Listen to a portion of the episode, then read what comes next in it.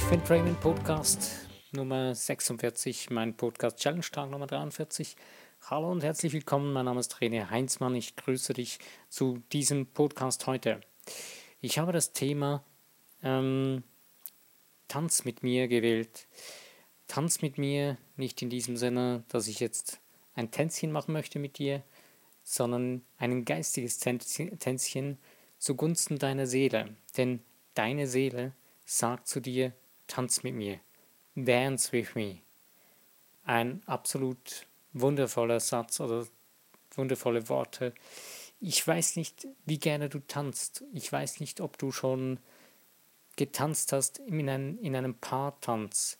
Also nicht nur einfach in einer Diskothek alleine ein Solotanz, was ja auch ganz schön sein kann.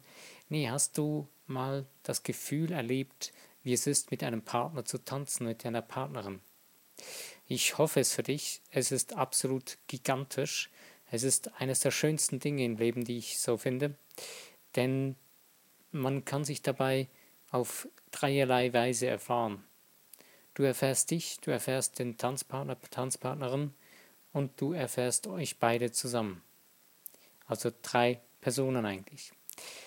Eine wundervolle Sache. Und deine Seele, deine Seele möchte mit dir tanzen. Deine Seele, die wird unruhig.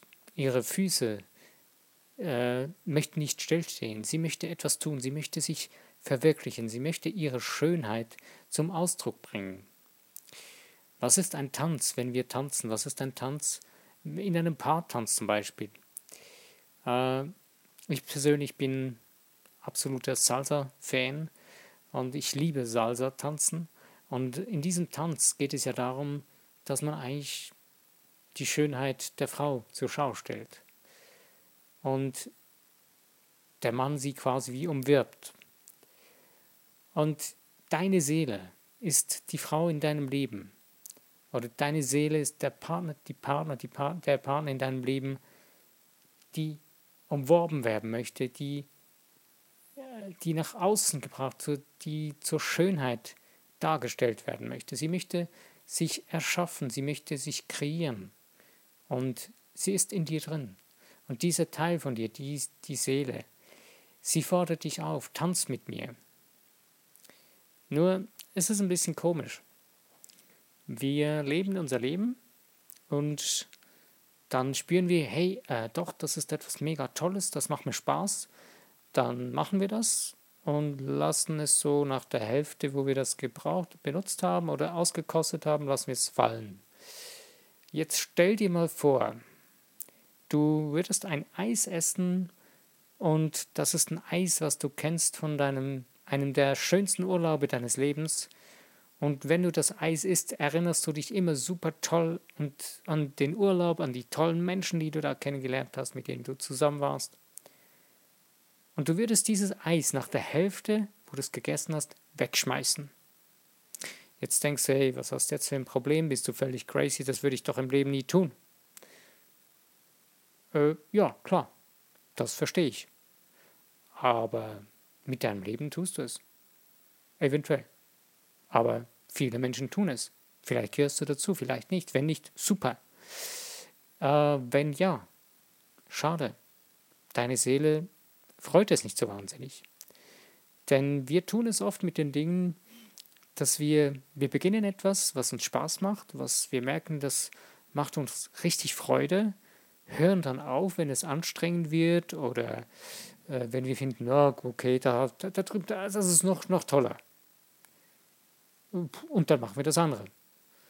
Ähm, das absolut Übelste ist dann, wenn wir finden, hey, der andere, das, das ist, der findet das richtig cool, also mache ich das auch, weil der andere das cool findet.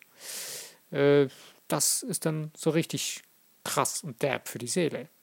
Das ist wie wenn du mit, einer, mit einem Tanzpartner, Tanzpartnerin auf die Tanzfläche gehst und gerade dann, wenn es so richtig toll wird, mitten in einem riesen tollen Stück, Musikstück und in einem richtig absolut genialen Tanzsession, wo du merkst, es die Füße fliegen nur so über die Fläche und die Figuren, die kommen so richtig toll und mittendrin brichst du ab und äh, ciao, ich gehe zum nächsten oder zur nächsten. Hm. Würde sich richtig beschissen anfühlen, sorry. Aber es würde sich so richtig schlecht anfühlen.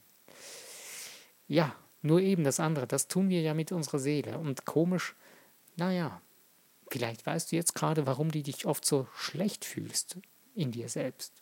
Oder warum du irgendwie so ein komisches Pochen in dir fühlst und deine Seele rebelliert. Viel übler ist es, wenn du noch krank wirst dabei, wenn dein Körper schon ja sichtbar nicht mehr so das tut, was er eigentlich möchte, beziehungsweise äh, wenn die Seele so stark rebellieren muss, dass du wieder mal auf sie beginnst zu hören, weil du sie ignorierst, weil du sie wegschmeißt, permanent, immer wieder. Naja, ich zeige nicht mit dem Finger auf dich, weil ich selbst erfahre, habe es sehr, sehr intensiv erfahren und erfahre es immer noch.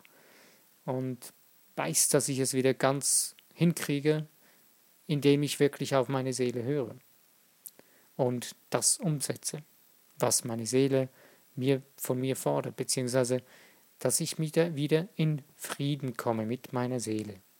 Und darum geht es eigentlich. Die Seele, sie wird unruhig. Ähm, es gibt so eine gesunde Unruhe der Seele, kann man sagen, ähm, wo sie dich eben so richtig toll auffordert zum Tanz, wo du dieses Auffordern, diese Unruhe spürst und ihr nachgehen kannst. Und dann richtig mit ihr im Einklang, mit dir, mit deinem Geist, deiner Seele, deinem Körper im Einklang, das dann tust und umsetzt dann spürst du, du kommst so richtig in den Frieden mit dir selbst, in dir mit deiner Seele. Wenn du Frieden in deiner Seele hast, dann hast du in deinem Leben Frieden. Hier geht es nicht um irgendein, irgendeine religiöse Zufriedenheit oder irgend, ja, ein Dogma von irgendeiner Religion oder so. Nein, darum geht es absolut nicht, sondern der Frieden in dir drin, das geht darum. Das Wichtigste ist, dass du es wieder spüren kannst, dass du diesen Frieden in dir fühlen kannst. Dann hast du auch Frieden um dich herum. Da kann die ganze Welt Kopf stehen um dich herum. Wenn du Frieden in dir drin hast, dann hast du Frieden für dich, für dein Leben und du wirst Frieden nach außen ausstrahlen und Frieden anziehen. Und dies will auch deine Seele mit dir umsetzen. Sie möchte sich wirklich ausdrücken, sie möchte ihre Brillanz, ihre Schönheit zeigen, ihre Grazie in dem Tanz mit dir, in dem Tanz des Lebens. Nimm diese Aufforderung an, tanz das Leben aus deiner Seele heraus. Und es wird ein wundervoller, ein schöner, herrlicher, wundervoller toller Tanz. Das heißt nicht, dass du jetzt einfach nur eine Sache tun sollst. Nein, aber wenn du mal beginnst, tu etwas, tu das Ding, zieh's durch und zieh's mal so richtig ganz durch und bleib dabei. Das heißt aber nicht, dass du nicht noch zusätzlich was Neues dazu tust oder vielleicht sich das Ganze verändern wird, weil die Seele hat ja verschiedene Deine Seele hat verschiedene Aspekte, sie hat verschiedene Facetten und sie möchte sich auch in verschiedenen Facetten zum Ausdruck bringen. Nur du musst ihr die Möglichkeit dazu geben und ihr nicht die Luft abschnüren, indem du sie immer wieder wegschmeißt. Wenn du nur einen Teil davon schon mal gesehen hast und denkst, ja, das Farb, das kenne ich jetzt, jetzt lasse ich es wieder weg. Und nächster Teil und wieder nächster Teil und so hoppst du ein bisschen in der Gegend rum, beziehungsweise du surfst in deiner Seele herum, aber du lernst sie nie wirklich kennen. Du kennst nur gerade einen kleinen Teil davon und hast das Gefühl, hey, ich hab's im Griff und ich habe ja, hey, ich habe schon so viel gesehen von meiner Seele und habe schon so viel getan. Naja, Pustekuchen. Du hast immer nur einen kleinen Teil genommen oder nur die Hälfte und dann weggeschmissen und dann lässt du es liegen irgendwo. Beziehungsweise du vergisst es einfach wieder, weil richtig wegschmeißen kannst du deine Seele nicht. Du kannst zwar irgendwie so dein Gefühl der Seele weglassen und irgendwo ste stecken lassen, ähm, das ist dann richtig, richtig derb. Weil das spürst du dann mit der Zeit irgendwann richtig krass. Das sind dann richtig tiefe Unzufriedenheiten, die dann da entstehen, die dich selber, dein Leben so richtig krass aus der Balance bringen können. Und deswegen kann ich dir nur empfehlen, hör auf deine Seele, Nimm dieses, diese Unruhe in dir wahr, dieses Auffordern zum Lebenstanz und ja, beginne diesen Lebenstanz. Tu es, setze es um.